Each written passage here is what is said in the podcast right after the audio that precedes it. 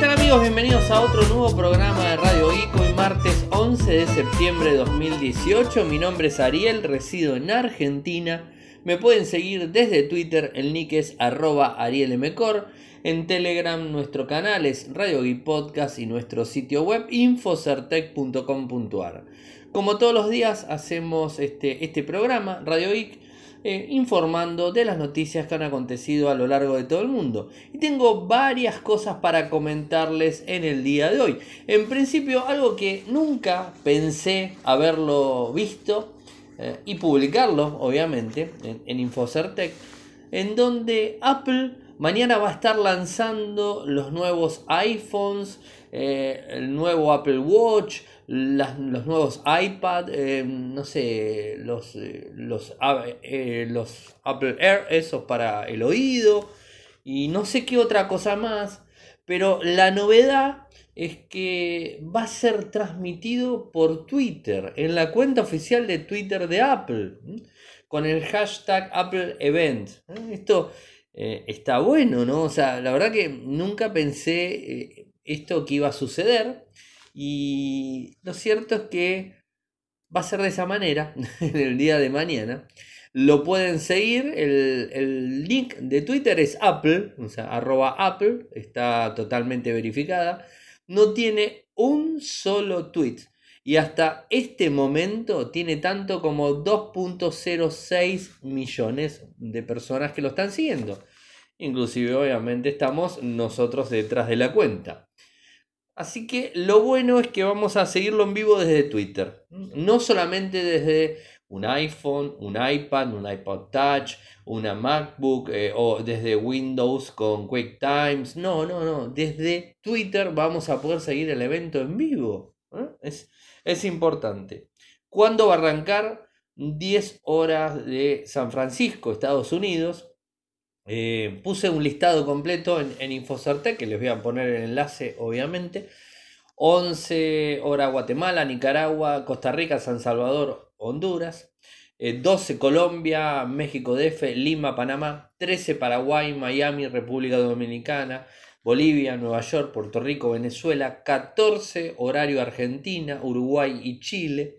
18 Portugal, Islas Canarias, España, 19 Madrid, España, Roma, Andorra, París, Francia obviamente.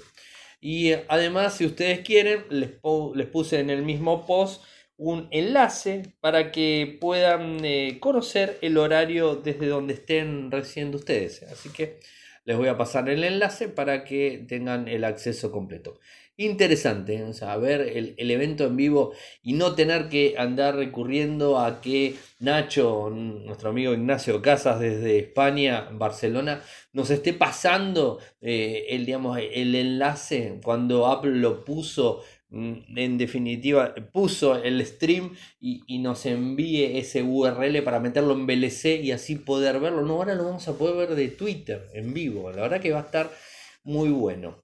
Eh, mañana voy a estar pendiente, obviamente. Va a ser una presentación muy larga, yo creo que va a durar dos horas casi y quizás algo más. Eh, lo mínimo que sabemos es que van a estar sacando tres iPhones diferentes.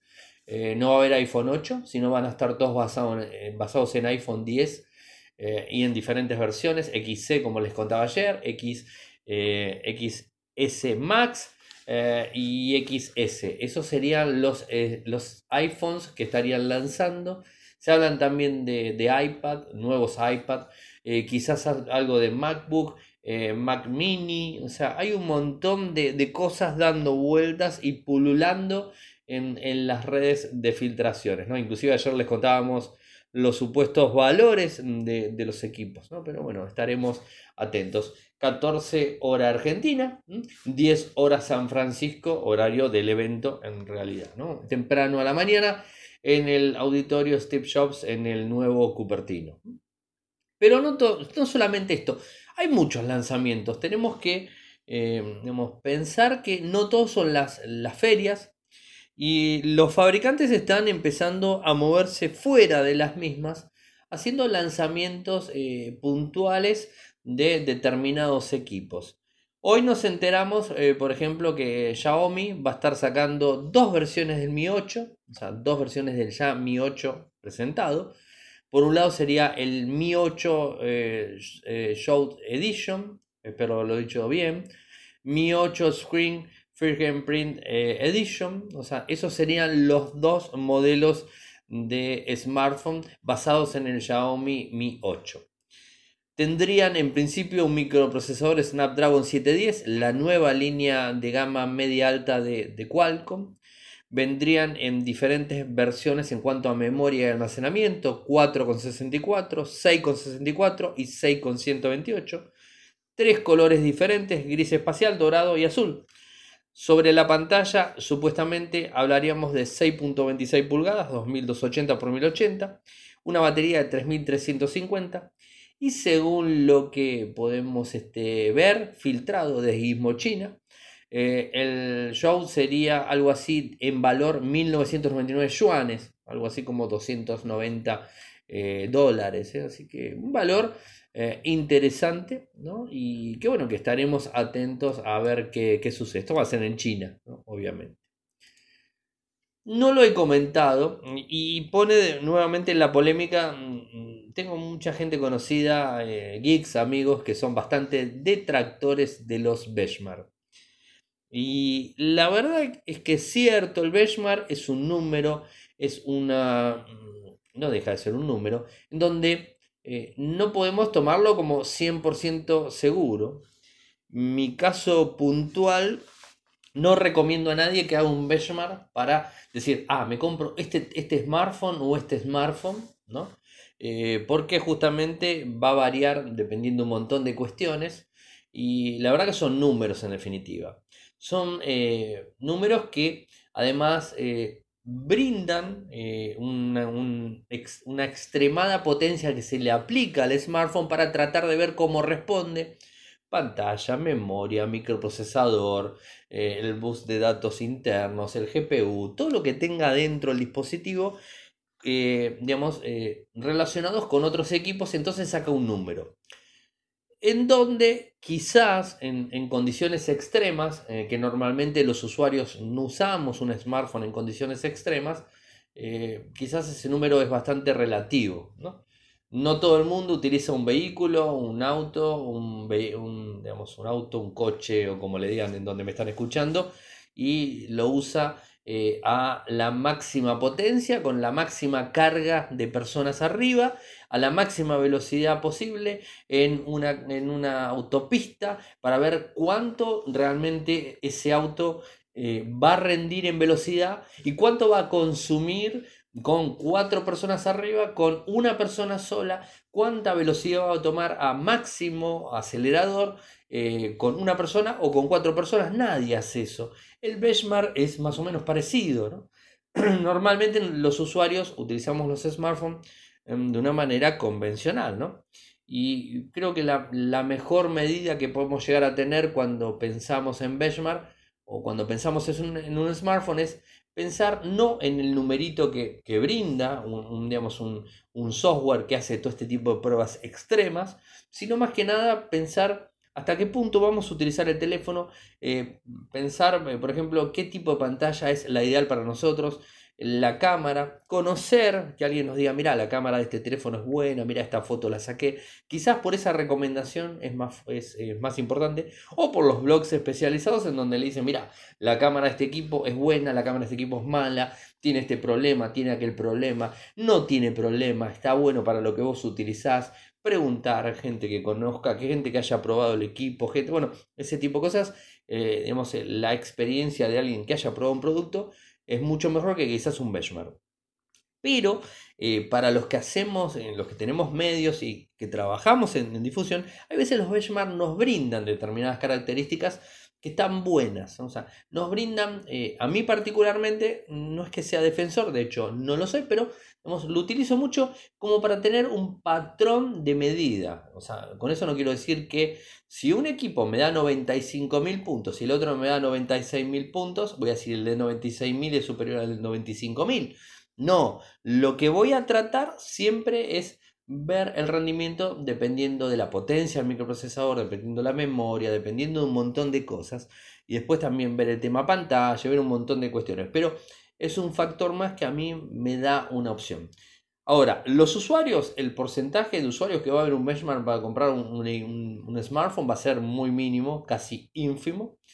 Pero nosotros que estamos en medios, hay veces sí lo utilizamos porque nos sirve como referencia. O sea, nada más que como referencia. Y otra de las cosas eh, que hay veces algunos medios están muy sesgados y dicen, bueno, el benchmark tanto me dio tanto puntaje, entonces es mejor que el otro. Y la verdad que no puedo decir, eh, no creo, y si lo hice me habré equivocado, no, no fue nunca mi intención, decir que porque daba más un benchmark era mejor el equipo que el otro. Eh, no creo que se pueda decir de esa manera como les dije, sí tener una, tabla comparativa y ahí me quedo. Una tabla comparativa y ahí. O sea, que un vehículo me da eh, cada 100 kilómetros eh, consumo 5 litros o cada 100 kilómetros consumo 7 o cada 100 kilómetros consumo 2. Es una tabla comparativa, nada más. Eh, porque puede ser que los 100 kilómetros en ese auto que consume 2 litros vaya en, en segunda marcha continuamente y voy a gastar más de 2 litros, voy a gastar mucho más de 2 litros, porque obviamente no va a ser lo mismo utilizar el vehículo en quinta marcha que en segunda, ¿no? Entonces es como que mm, va a depender mucho del uso que le doy al equipo también, ¿no? Pero bueno, eh, hay veces las marcas se basan en esto, ellos se basan más, las marcas se basan más en los benchmarks mm, que inclusive los periodistas o que inclusive los medios, o que inclusive los usuarios, porque los usuarios obviamente. Y se basan por qué? Porque dicen, bueno, mira, mi teléfono dio 150.000 puntos mientras el otro dio 120.000, ¿no? Entonces quiere decir que el mío es más potente. Pero lo que sucede a veces es que, digamos, este, hacen unos trucos para que el smartphone rinda más de lo que puede llegar a rendir mm, en el uso normal. Entonces cuando eh, está exigido a una determinada presión, que los benchmark lo exigen a una determinada presión, pantalla, memoria, como le dije, todo lo exigen al máximo. Eh, hay veces eh, el microprocesador está preparado o el equipo está preparado para rendir más en ese momento y quizás no tanto en el otro. Entonces, este, eh, el benchmark da más arriba, pero en el uso cotidiano, quizás ese equipo que tenía 30 puntos abajo es 50% más rápido que el otro. ¿no? entonces, a veces los fabricantes hacen estos trucos. Eh, ahora salió, se dio a conocer lo, de la gente de Huawei, en donde con el P20, si mal no recuerdo, es el que tuvo el problema y que se habló de que habían trucado los números para dar más y que esto que el otro. Se armó un, lío mundial en relación a esto. No es la primera vez que Huawei está eh, eh, en, digamos, en el foco de la tormenta, ya lo ha hecho con algunos teléfonos con la cámara Leica. Eh, que había utilizado cámaras reflex para sacar fotos y después habían dicho que era con la cámara de ellos y cuando salió el reflejo en una, en una camioneta contra un vehículo no pudieron decir más nada, ¿no? O sea, hay veces los fabricantes, no, no es porque sea Huawei, no es porque sea este, el otro, todos hicieron algo en algún momento, o sea, casi todos hicieron algo. Se ha sabido de Samsung, de Samsung primera marca, se ha sabido, se sabe ahora de Huawei, supuestamente, segunda marca. ¿eh? Eh, se sabe de todos los fabricantes. Apple también lo ha hecho, lo hicieron todos. ¿Y por qué? Porque quieren generar más repercusión con sus productos y tampoco es condenable. O sea, eh, sería condenable si te dicen, no, mira, el mío 100 veces mejor o, de repente cosas que, varían por ese lado. Pero creo que, que es algo, algo normal. Está en nosotros los que hacemos difusión de contenidos en contarles la verdad. Cuando probamos algo, probamos el otro. Y bueno, cada uno saca sus conclusiones antes de comprar un dispositivo, ¿no? E, esto es así. Pero bueno, Huawei a todo esto salió a hablar y lógicamente mm, eh, salió a poner paños fríos eh, en la situación y les leo puntualmente, lo publiqué hoy en Infocertec, las declaraciones directas de ellos. Huawei siempre da prioridad a la experiencia de usuario en lugar de eh, perseguir puntuaciones altas de benchmark, especialmente porque no existe una relación directa entre estas y la experiencia de los usuarios. Los dispositivos Huawei utilizan tecnologías avanzadas con la inteligencia artificial para optimizar el desempeño de su hardware, incluyendo CPU, GPU y NPU. Esto ya sabemos que es cierto, ¿no? O sea, no están mintiendo en el, último punto. GPU, CPU, GPU y NPU, no, ya sabemos que es cierto. Cuando alguien abre una aplicación de fotografía o juega un videojuego gráficamente demandante, el software inteligente de Huawei crea una experiencia de usuario estable y fluida al aplicar las capacidades completas del hardware, al mismo tiempo que gestiona la temperatura y eficiencia energética del dispositivo. Para aplicaciones que no son tan eh, enérgicamente demandantes, tales como aquellas eh, para navegar en línea, solamente asignará los recursos necesarios para brindar el desempeño necesario. En, escenarios normales, el benchmarking, una, vez que el software de Huawei reconoce una aplicación de, de, benchmarking, se adapta inteligentemente a modo desempeño, se lo está diciendo, alta potencia, ¿no? Para entregar un desempeño óptimo, o sea, el desempeño más alto. O sea, lo está reconociendo, ¿no? Huawei está planeando dar acceso a los usuarios al modo desempeño para que puedan hacer uso del máximo desempeño del dispositivo cuando sea necesario. Esto está bueno, que te digan máxima potencia o mm, eh, potencia inteligente, por así decirlo, se me ocurre, ¿no? Lo está diciendo. Huawei como líder de la industria está dispuesto a trabajar con socios para encontrar el mejor estándar de benchmarking eh, que pueda evaluar de manera precisa la experiencia de usuario. De alguna manera está blanqueando, diciendo que sí, cuando se corre un benchmark, el equipo da máxima potencia y quizás cuando estás corriendo una aplicación, no Facebook que consume un montón, pero una aplicación básica, tonta, bueno, eh, utiliza menos eh, recursos. Está bueno que salgan a decirlo porque es, interesante. Está publicado en que lo pueden leer completamente y es el comunicado oficial de, Huawei a nivel internacional. Una buena noticia eh, que va a venir dentro de muy poco, Google News, o sea, creo que se utiliza bastante Google News, las noticias de, Google, eh, va a estar disponible para todos, eh, para todos, aun cuando la conexión sea débil. Y esto se va a basar en cuatro puntos, más allá de Android Go, que Android Go siempre brinda la máxima potencia a menor consumo que se pueda, porque tiene aplicaciones de menor consumo en sí. Primero, cuando corresponda, los videos en las aplicaciones se abrirán en YouTube Go garantizando que se muestre en un formato ligero pero nítido. Los videos tampoco se reproducirán automáticamente, lo que te ahorrará datos cuando estás en la señal de tu proveedor. Las vistas previas de la historia, de una historia, se adaptará para enfocarse más en el texto, lo que a su vez ahorrará datos, o sea, apuntado justamente contra la conexión. Eh, artículos más ligeros, imágenes más comprimidas llenarán la pestaña a lo largo de toda la aplicación. Las imágenes se pueden cargar con un solo toque, además se guardarán menos datos en el caché del dispositivo, con lo cual van a, eh, digamos, a, no llenar tanta la memoria del equipo que a veces sucede con muchas aplicaciones. Y cuando el artículo se pueda guardar para consultarlo más tarde, modo sin conexión, se descargará fácilmente a través de Wi-Fi para leerlo más tarde. O sea, buenísimo. Esto va a estar disponible a nivel mundial dentro de muy poco, en menos de una semana yo calculo va a estar disponible en todos. ¿Qué hay que hacer? Absolutamente nada. Se va a actualizar solo y va a estar disponible para todos los equipos con Android sin ningún tipo de problemas. Calculo que de 5 en adelante todas las versiones de Android lo van a tener.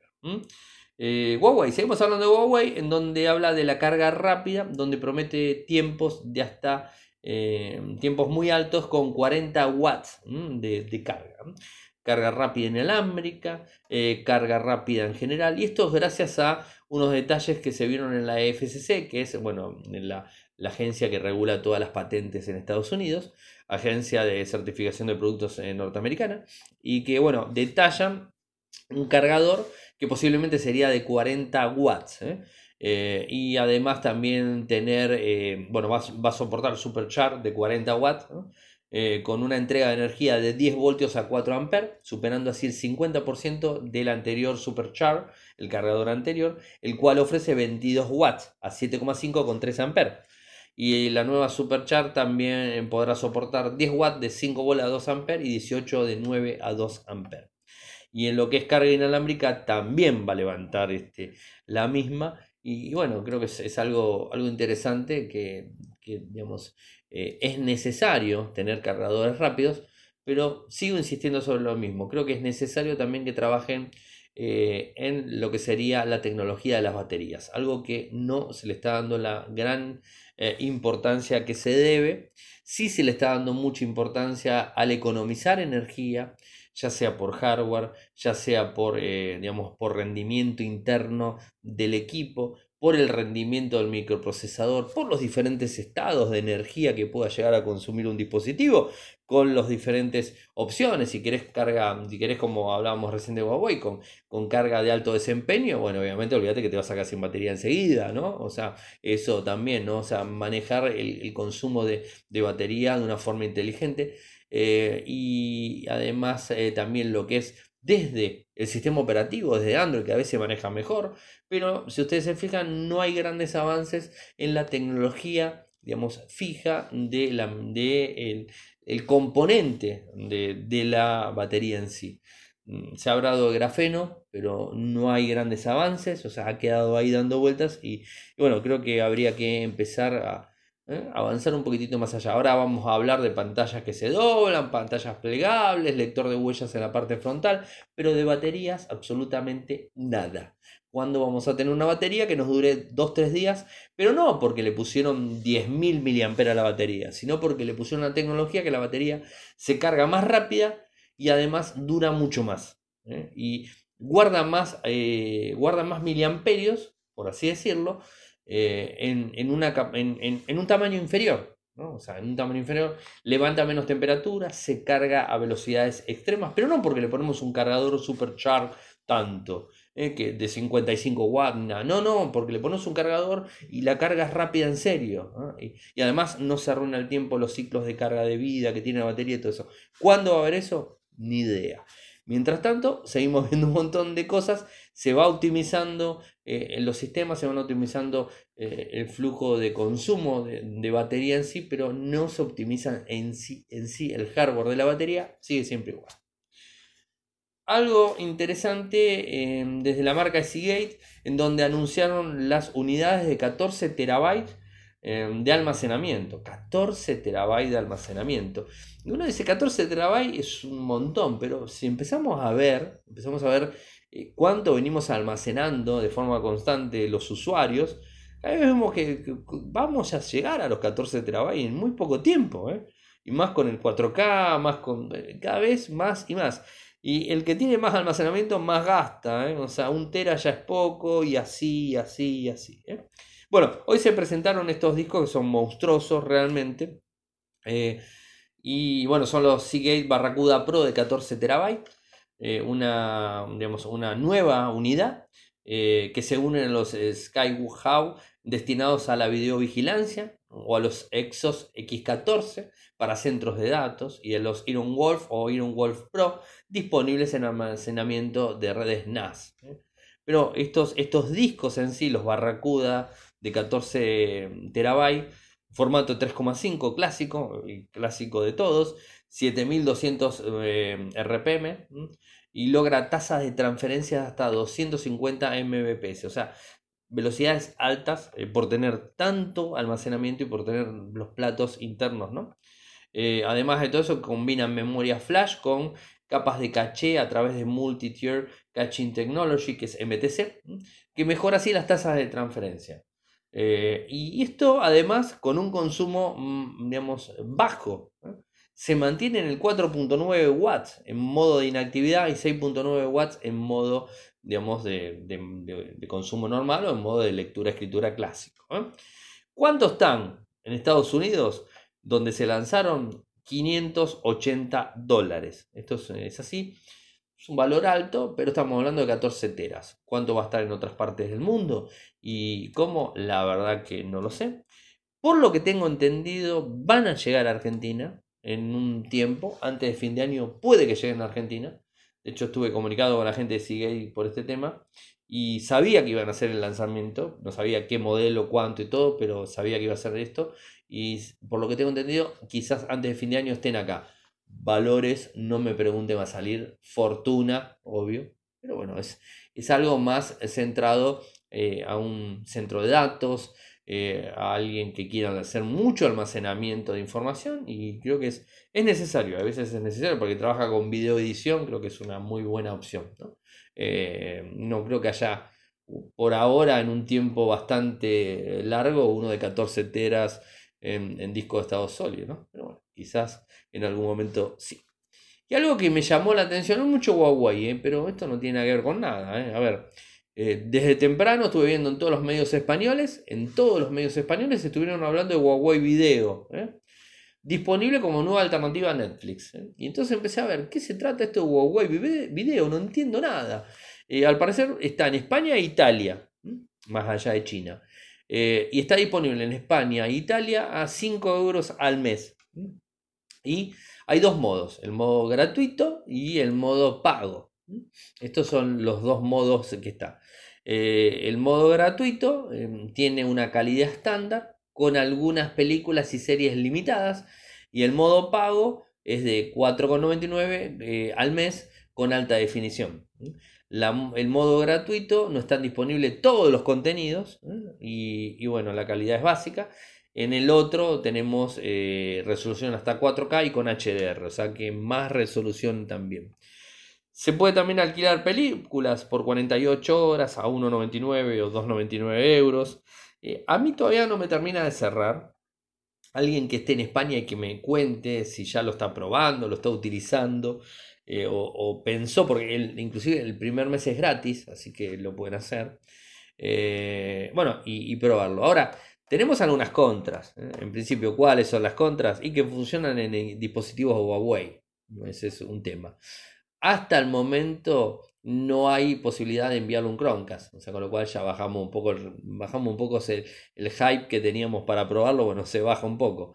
Eh, el valor es económico, entre todos 5 euros. O sea, a nosotros al cambio es caro, pero creo que 5 euros en España, que alguien me diga, no creo que sea un valor tan alto. Pero eh, por vez, veremos qué pasa. Y también hay que ver eh, cuál va a ser la oferta de las películas que están disponibles, o sea, películas y series en disponibles.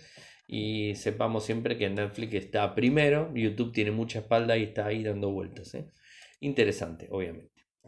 Instagram, dentro de muy poco vamos a poder etiquetar videos, o sea, etiquetar videos no desde los comentarios, o sea, yo etiqueto a Cami, la etiqueto a Clau, la etiqueto a tal, etiqueto a tal empresa, al otro, con el arroba, el nombre, el nick, lo que fuera, no, no, etiquetar desde el video como lo hacemos con la foto, eso lo vamos a poder hacer, no va a aparecer de la misma manera, sino que va a aparecer a principio, y cuando hacemos clic en las etiquetas nos va a aparecer la lista completa de personas que están etiquetadas, y después vamos a poder desglosar las mismas o no.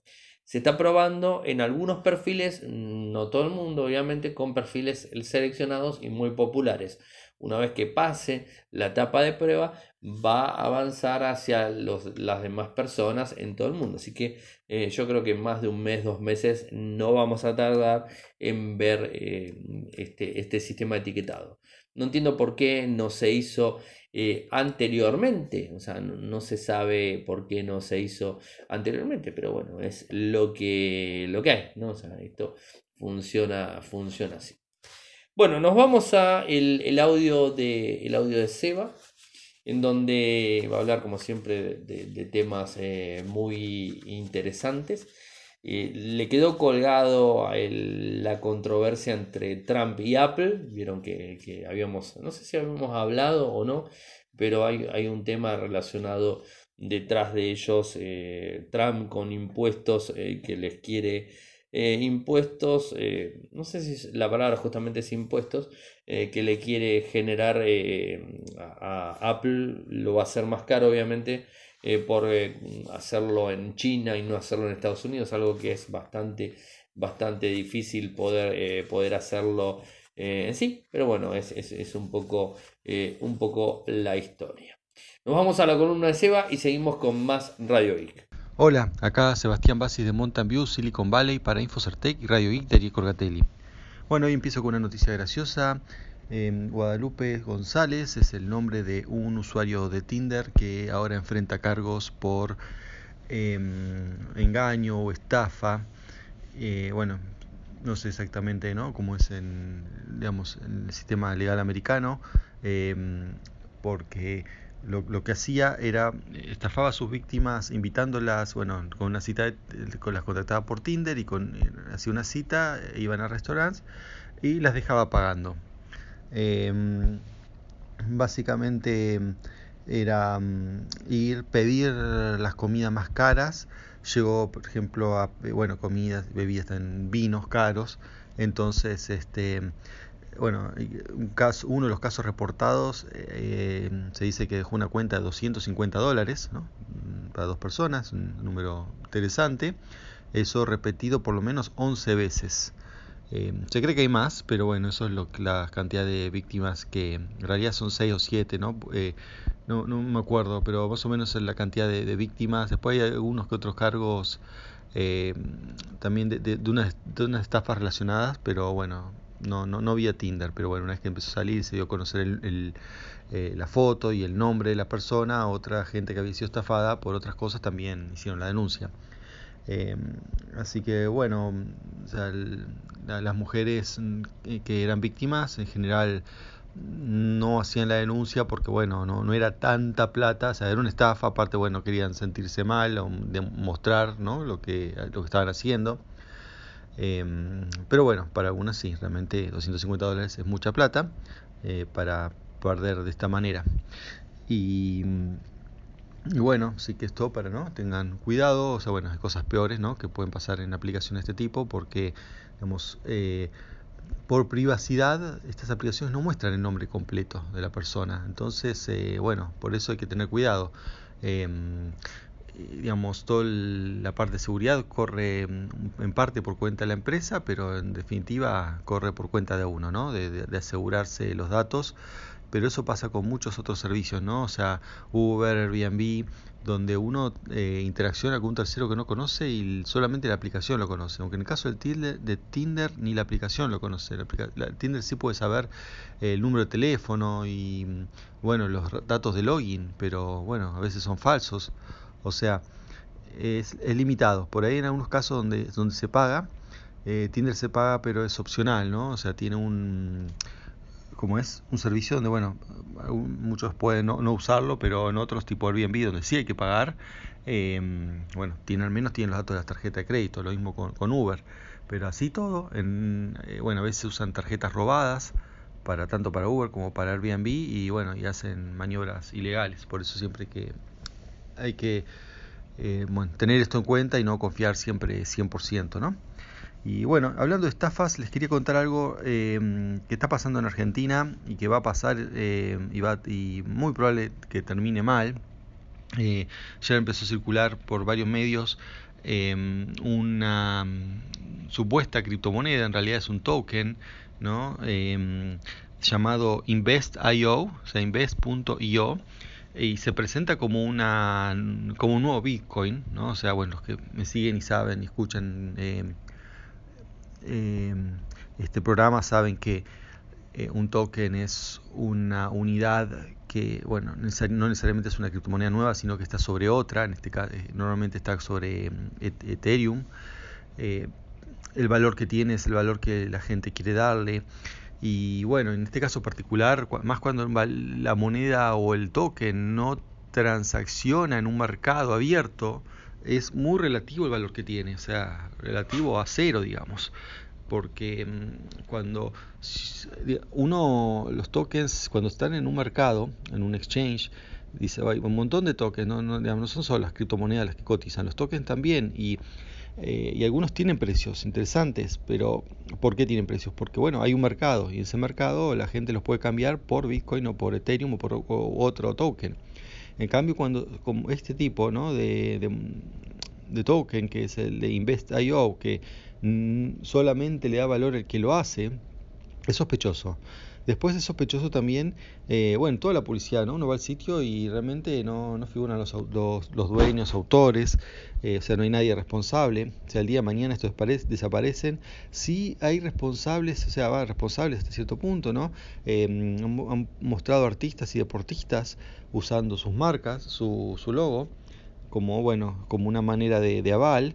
Eh, yo no sé si cuando esto termine mal, si le van a hacer juicio a, estos famosos. Eh, ¿Por qué supongo va a terminar mal? Porque bueno, como le decía, no, no, se ve ningún responsable. Eh, el token se está vendiendo como un nuevo Bitcoin, cosa que claramente no lo es. Y principalmente con estas cosas lo que hay que mirar es si tiene un, un modelo de negocio sustentable. ¿no? O sea, hay un montón de modelos de negocio más o menos sustentables, pero dicen, mira, acá esto, este token va a crecer el precio porque tal cosa, porque vamos a tal negocio y vamos a cobrar tanto o vamos a cobrar de alguna manera a los que usen tal servicio, tal producto o servicio. Eso, eso es en los demás tokens. Eh, este en cambio no, dice, prácticamente se presenta como otra criptomoneda y no dice cómo van a recaudar, cómo van a pagarle, eh, por qué va a tener valor el, token ese, o sea, solamente mm, voluntad. A veces, bueno, pero uno puede decir, pero escúchame, Bitcoin también se paga, tiene un valor porque es voluntad de la gente. Sí, es verdad, pero ya hay un mercado, es abierto, o sea, cualquiera puede ir y comprar, vender. En cambio acá, uno tiene ese token y mm, lo único que lo aceptan son los dueños del token. Eh, y hasta ahí nomás, porque no me devuelven el dinero, o sea, ni siquiera lo aceptan. O sea, tiene todas las señales que esto es un fraude. Puede llegar a no serlo, puede llegar a que sea gente que no entiende el tema y bueno, y después se fundan. Eh, lo cual también es preocupante para quien invierte en ese tipo de cosas.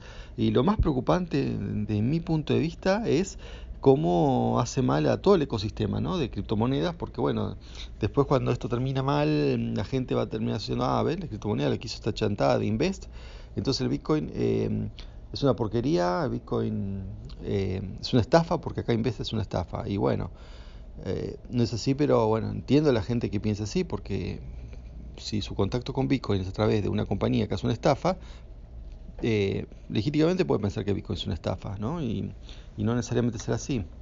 Así que bueno, y mm, por último quería hablar sobre una estrategia, estaba leyendo un especialista de seguridad, apellido Troy, un conocido de Australia, con respecto a una discusión que se tiene en el ámbito de seguridad sobre si hay que hacerle shaming o hacer avergonzar a las empresas que cometen errores de seguridad, que es muy común estos días, ¿no?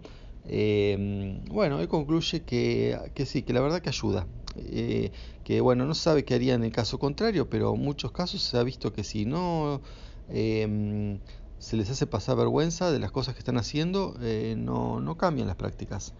Y también uno puede decir, pero si no lo hacían, eh, no hacían esto, lo hubiesen cambiado. Y bueno, la verdad que no sabemos, pero sí sabemos que de esta manera está funcionando. Em, también otra cosa importante es cuando, por ejemplo, dicen, uno va y le contesta, o sea, por ahí de buena manera, pero mm, sí dejando en ridículo porque hacen cosas ridículas, ¿no? Entonces uno deja en ridículo a un em, alguien que contesta en Twitter, ¿no? Un operador sería un, un community manager de una empresa que dice un statement que es realmente mm, falso, como ha pasado.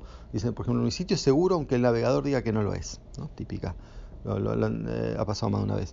Y uno va y lo, lo deja en ridículo. Entonces no, pero es un trabajador, ¿no? Que no, mm, no es la empresa. O sea, ¿por qué uno hace eso con, con un trabajador eh, que es así como uno, no sé qué? Pero bueno, en realidad hay que pensar que sí es la empresa, porque si es una cuenta oficial, hay un trabajador es el que hace el, digamos, toma el trabajo de contestar, pero no contesta lo que él quiere eh, personalmente porque se le ocurre, ¿no? Sino que sigue un protocolo, eh, eventualmente pregunta más arriba en su cadena de mando que, mm, que contestar y cualquier cosa que responda esa persona no la responde por su cuenta, la responde en representación de la empresa.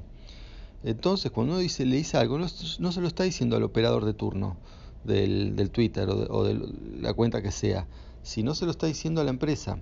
Y la empresa es la responsable, porque cuando algo pasa, eh, esa persona no, no, va a salir a... Uno no le va a terminar haciendo juicio a esa persona porque nos hackearon los datos por no usar una página eh, con cifrado, si no se lo va a hacer a la empresa. Entonces hay que, hay que denunciar a la empresa. Y bueno, y lo que se está demostrado, porque bueno, lo que ha pasado históricamente eh, muchísimos ejemplos y, bueno, en este mm, post eh, Troy muestra ¿no? concretamente eh, decenas de ejemplos, y bueno, yo me acuerdo también otros, donde mm, se tuvo que hacer tipo una campaña para que cambien prácticas de seguridad, tipo poner passwords en clear text, ¿no? todavía hay empresas que lo siguen haciendo, y para colmo, algunas han cometido, ¿no? De decir la burrada, de decir, no, acá este, esto está bien, esto, es muy seguro, nunca, no nos van a poder hackear nunca, no importa que los tengamos los passwords en clear text. Que bueno, eso es una cosa que, está bien, el operador puede no saberlo, pero una empresa tiene que saberlo, el operador no puede decir em, cosas que técnicamente no son ciertas. Así que bueno, Este, eso es todo por hoy. Hasta la próxima. Chao. Muchas gracias, Eva, como siempre, por tus columnas. Agradecer también a la gente de lingwar.com.ar eh, por brindarnos el apoyo que viene haciendo durante tanto tiempo. Eh, obviamente ustedes si nos quieren apoyar tienen dos maneras, vía PayPal o desde Patreon. En PayPal ingresan a paypal.me barra paypal.me barra o desde Patreon en www.patreon.com barra radiogeek www.patreon.com barra radiogeek de un dólar, un euro, lo que quieran en adelante, sin ningún tipo de compromisos. Che, muy buenos los dos temas que, trató Seba. Más allá de que no trató lo de Apple, creo que, es importante. Y tengan muy en cuenta lo que habló de Tinder, eh, para los que utilizan Tinder en general. O sea, son aplicaciones eh, que sirven mucho eh, para los que están buscando parejas o, algún tipo de relación. No tiene que ser amorosa, sino también puede ser amistad. Pero tengan en cuenta esta estafa que, que comentó que, que, bueno, son cosas que pueden llegar a, suceder, ¿no? Así que es, interesante conocerlo. Y esto que, hablaba de, de, Bitcoin y, esta billetera, voy a hacer algún tipo de averiguaciones por acá. Eh, obviamente lo que está hablando de Argentina. Así que vamos a ver si hacemos algún tipo de averiguación para, para ver de qué se trata todo esto. Y está buenísimo que alguien lo explique, ¿no? O sea, que, que Seba, que, que, está bien metido en, el en todos estos temas, lo pueda explicar. Así que gracias, Seba, eh, te lo vuelvo a repetir. Muchas gracias en serio por la información. Sí, parece ser que el Pocophone F1 sigue dando algunas cuestiones ahí dando vueltas. Ahora nos enteramos de que eh, hay un, problemilla con el, con el Pocophone en donde mm, genera eh, un, tema en la pantalla, fugas de luz. Y las fugas de luz son esas, esos manchones blancos que aparecen en las pantallas, que son muy molestos. Y más que nada aparecen cuando hay poca luz y con poca luminosidad, ¿no? O sea, cuando estamos al aire libre, con mucha luz de sol o, mucha claridad, no lo notamos pero cuando eh, las luces empiezan a bajar un poquitito, es como que se notan más esos, esas manchas y que no tiene arreglo a nivel software. Eso es problema de pantalla, hay que solucionarlo. Eh, se dieron a conocer en varios foros, o sea, no son inventos míos, sino que lo han publicado en XDA y donde hablan, no todo el mundo, Quizás esto pudo haber sido una camada de equipos que vino fallado, ¿eh? o sea, puede suceder ese tipo de cosas, eh, pero bueno, estaremos atentos a ver qué es lo que dice Xiaomi con el Pocophone el F1, que es su segunda línea ¿eh? de Pocophone, a ver qué es lo que dice y si hace los cambios de los dispositivos. Yo creo que va a hacer los cambios, no, no creo que haya inconvenientes. Nosotros lo que podemos hacer es recomendarles que vayan al fabricante o a donde lo compraron si es que tienen la garantía para que le solucionen el inconveniente o le cambien el equipo. Yo creo que o hay que cambiar la pantalla o hay que cambiar el equipo. Y una buena noticia tengo para todos los que quieren seguir utilizando Windows 7. Sí, Windows 7, si bien cerraba el soporte el 14 de enero del 2020, parece que Microsoft decidió ampliar el soporte. La noticia es buena, pero no tanto. Y les digo por qué no tanto, porque van a tener que pagar. O sea, va a haber un costo adicional si queremos ampliar Windows 7 profesional o Windows 7 Enterprise. Por tres años más va a haber que pagar un poquito más. O sea, y esto va a ser hasta enero del 2023. O sea, tres años más. Y en la medida que vaya pasando el tiempo, vamos a tener que seguir pagando el valor. Está publicado en, en supportmicrosoft.com. Esto se puede hacer la hoja de vida de, los, de, los, productos, o sea, de Windows 7. Más allá de que Microsoft dice que Windows 10 es el que más vende y toda esa historia, bueno, evidentemente hay gente que quiere seguir utilizando Windows 7. Y tampoco lo culpamos, ¿no? Porque creo que es un sistema operativo que vendría a ser el que eh, suplantó, o sea, suplantó a Windows XP. Recordemos Windows XP, lo ha suplantado eh, y creo que no hay duda. Está la nota, Microsoft.com, disculpen, no era support, sino el support está toda la información. Y eh, bueno, los valores están acá. A ver, no, estoy, viendo, no estoy viendo los valores exactamente, eh, pero les voy a pasar el enlace para que ustedes lo vean directamente. Hasta cuándo estaría disponible y, digamos toda la información relacionada. No sé hasta qué o sea, si sería o no sería necesario realmente hacer eh, esto de, de, estirar todo lo que, todo lo que tenga que ver con, el soporte de Windows 7. Yo creo que ya es hora de, cambiar a Windows 10 si son usuarios de Windows y a otra cosa, porque si no es como que seguimos dando vueltas con lo mismo. Eh, y bueno, o sea, no, lo veo tampoco óptimo. Eh, seguramente hay empresas en donde tienen, eh, tienen equipos más antiguos, ¿no? O sea, creo que en, los usuarios hogareños ya esto ya calculo que está totalmente superado, ¿no?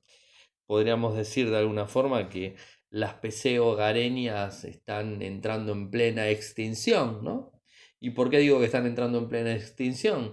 La gran mayoría de usuarios tenemos smartphone eh, y casi casi no se consume tanto eh, contenido en una PC. Es más cómodo recostarse en la cama, en el sofá, en el sillón, en la silla, en donde sea, y tener todo el contenido en el teléfono y poner, por ejemplo, dispositivos como Chromecast eh, para enviarlo a pantalla, si tienes un iPhone con Apple TV, ¿no? entonces enviar directamente la información a una pantalla grande eh, y no tener que estar consultando eh, una, una, computadora, ¿no?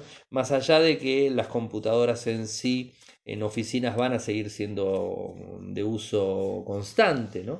Eh, pero, por ejemplo, para consultar o para escribir o para hacer algo, a veces los smartphones sirven muchísimo. ¿no? miren, les cuento un ejemplo medio tonto y que, hago normalmente y, termino el tema este. ¿no?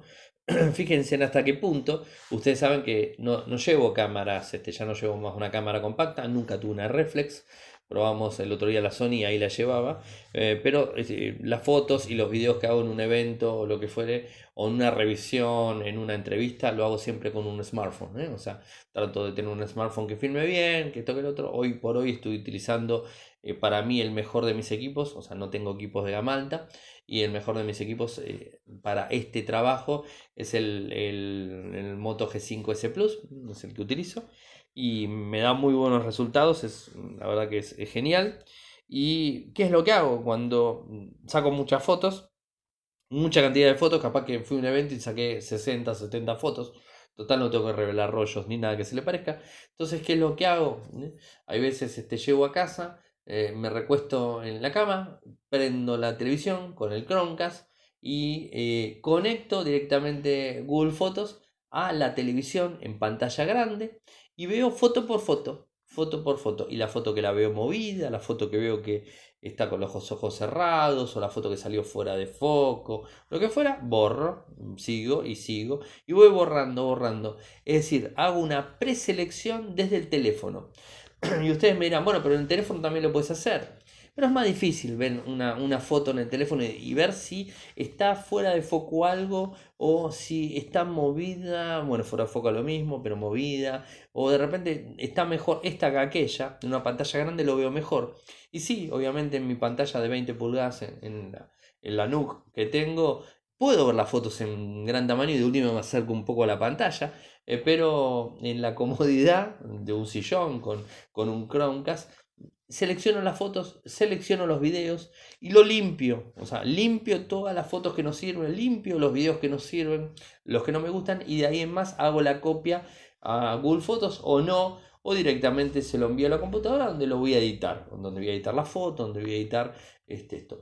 Otro ejemplo, si quiero editar un, si quiero editar un video, utilizo alguna que otra aplicación rápida, ¿eh? en Full HD utilizo una aplicación donde puedo editar eh, un video de uno o dos minutos mm, de forma rápida desde el smartphone eh, y con la pantalla directamente empujada hacia el Chromecast en pantalla directo, lo que sería este, no screen, sino directamente transmisión a pantalla, que Chromecast lo permite desde Android, y estoy viendo lo que hago en el teléfono, en la pantalla grande estoy editando y viendo a dónde va, a dónde corto, a dónde no corto, eh, qué efecto le pongo, la placa que le voy a poner, esto, lo otro, y lo hago todo desde el smartphone. Cada vez más los usuarios hacemos cosas del smartphone. Sacamos una foto, la, compartimos, escribimos algo, ponemos un comentario, lo revisamos, esto, lo otro, jugamos, eh, nos distraemos, vemos una película. Eh, mucha gente veo en transporte público mirando películas en un smartphone. O sea, realmente, ¿el smartphone vino a reemplazar de alguna manera la PC? Yo creo que sí. Y después tenemos las tabletas, en donde las tabletas nos dan un poquitito más de libertad, más tamaño, más esto, más el otro, para no solamente verlo una persona, ¿no? Y cada vez eh, vemos eso, ¿no? Y las computadoras eh, personales, los desktop convencionales, van a estar para oficinas, van a estar para, para ese tipo mm, de lugares en donde, bueno, sí se necesita algo. Y además cada vez se ven más portátiles también, ventas de portátiles en Argentina, donde estamos pasando algunos momentos medio complicados, inclusive se venden portátiles más que PC. Y, porque en, definitiva, a veces uno se pone a pensar es más barato. Te compras una portátil, te sale eh, un valor. Si te compras una PC, te tienes que comprar la PC más el monitor. Entre la PC y el monitor es la misma plata que te compraste una portátil. Y vos decís, wow, me compro una portátil y ya está. ¿no?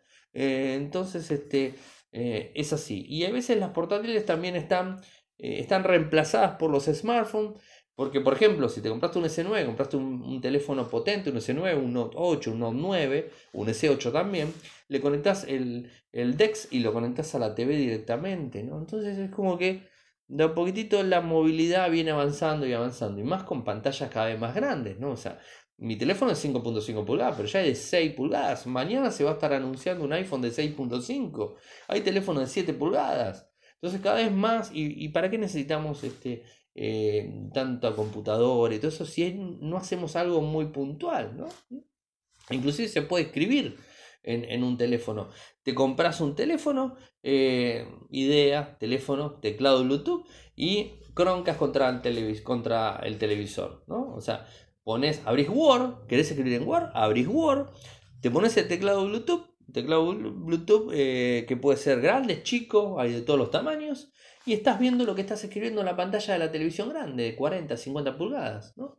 ¿Quién es como que ya las televisiones tenemos y un Chromecast no es tampoco tan caro, ¿no? Y, de alguna manera, y ese, ese, mismo documento después se lo vas a pasar a alguien y vas a seguir pasando y la nube y esto, lo otro. Entonces, es como que eh, está, está movilizándose las cosas hacia ese lado eh, ¿Y cómo vino todo esto sobre Windows 7? Eh, sí, justamente sobre eso.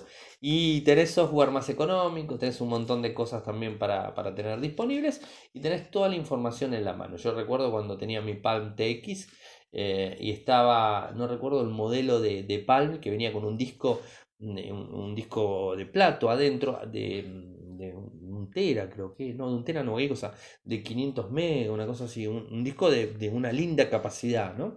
En donde giraba directamente y, tenías toda la información, le podías conectar un teclado. Inclusive mi PAL TX, yo tenía un teclado infrarrojo que era plegable, ¿no? Y se cerraba, tenía el mismo tamaño que la Palm, y tenías el, la Palm y el teclado. Entonces, tac, tac, tac, se abría el teclado, ponías la Palm ahí y escribías tranquilamente. Tenía editores, tenía todo. Realmente las cosas eh, se van para el lado de la movilidad. O sea, se van para el lado de la movilidad. Y las PC de escritorio, no sé ustedes cómo la ven, yo las veo en cada vez en menos, en menos uso. Y hay un nicho importante de, gamers que obviamente van a seguir utilizando PCs. Eso no, no, me cabe la menor duda. No van a morir del todo, pero cada vez más orientado a eso. Y a las oficinas cada vez más están orientados a, las, a los Team Clients, a los NUC, a las mini PC, ¿no? o sea, para ocupar menos espacio, consumir menos energía. Y en muchas oficinas utilizan portátiles por justamente eh, ahorrarse espacio, ahorrarse monitores fijos, ahorrarse energía, ahorrarse UPS, o sea, UPS porque la portátil trae batería, entonces puede seguir trabajando una persona si se llegó a cortar la electricidad. Entonces, realmente estamos yendo hacia esos modelos, ¿no? Eh, bueno, es, una humilde opinión, obviamente, y me gustaría conocerla de todos ustedes. ¿eh? Y si pagarían una licencia, eh, mejor una extensión de soporte por tres años más para Windows 7, con los costos que eso podría llegar a, a traer. Bueno, llegamos al final. Saben que pueden seguirme desde Twitter, mi nick es arroba en Instagram es arroba en Telegram mi canal es Radio Geek Podcast, mi usuario es arroba arielmcor, mi correo electrónico arielmcor arroba gmail.com. Eh, infocertec.com.ar, nuestro sitio web, y youtube.com barra infocertec. Muchas gracias por escucharme. Si les gustó el programa, no se olviden de recomendarlo y nos estaremos escuchando nuevamente mañana. ¡Chau!